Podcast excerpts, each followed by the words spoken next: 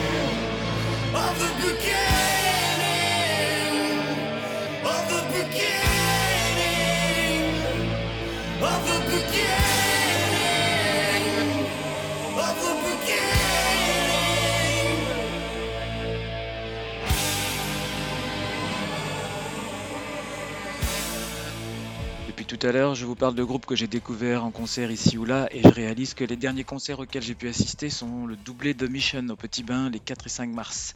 J'ai eu envie de me faire une petite piqûre de rappel perso. Maintenant, si vous possédez le CD Hidden Faces de Clan of l'album de 97, je vous propose de chercher les différences entre la version de Going Round qui s'y trouve et la nouvelle que le groupe vient de proposer sur son tout nouveau single. À vous de jouer!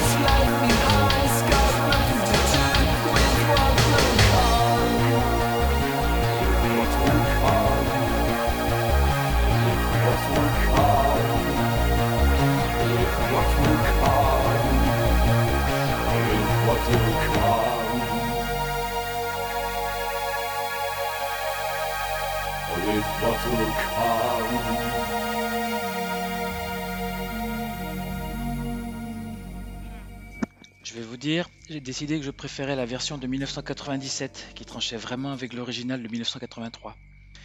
Et puis puisque je parle de 1997, euh, il y a un disque que j'ai énormément écouté cette année-là, c'est le Unsound Methods de Recoil, dont je vous proposais d'écouter le titre Incubus, qui démarrait l'album d'ailleurs, et qui est interprété par Douglas McCarthy.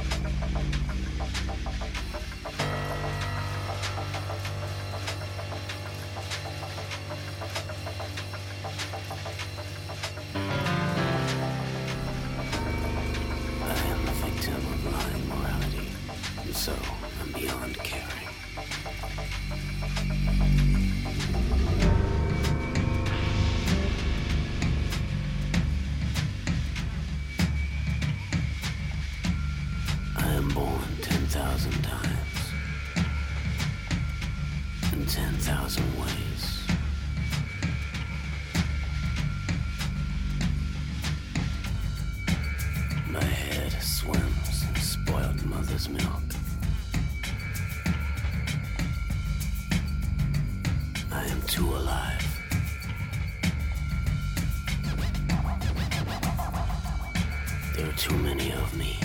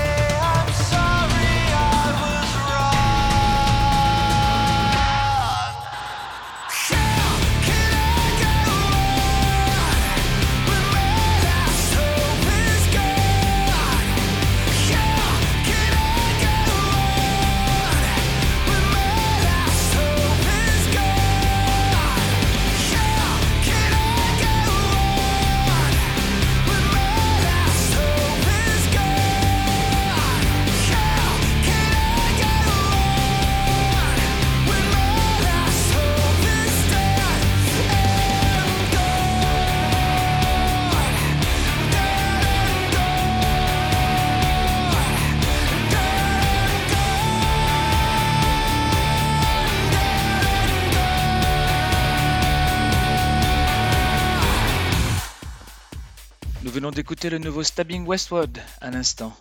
Dead and Gone, sorti début janvier après presque 20 ans d'absence. Juste avant, c'était Trilogy 3 de Two Kilos and More, dont j'ai beaucoup aimé le dernier album Exempt, paru en février. Tout de suite, je vous propose de découvrir la chanteuse américaine Kanga avec le titre Burn, extrait de son dernier disque sorti en fin d'année dernière et qui vient tout juste d'être réédité ce mois-ci avec quelques bonus.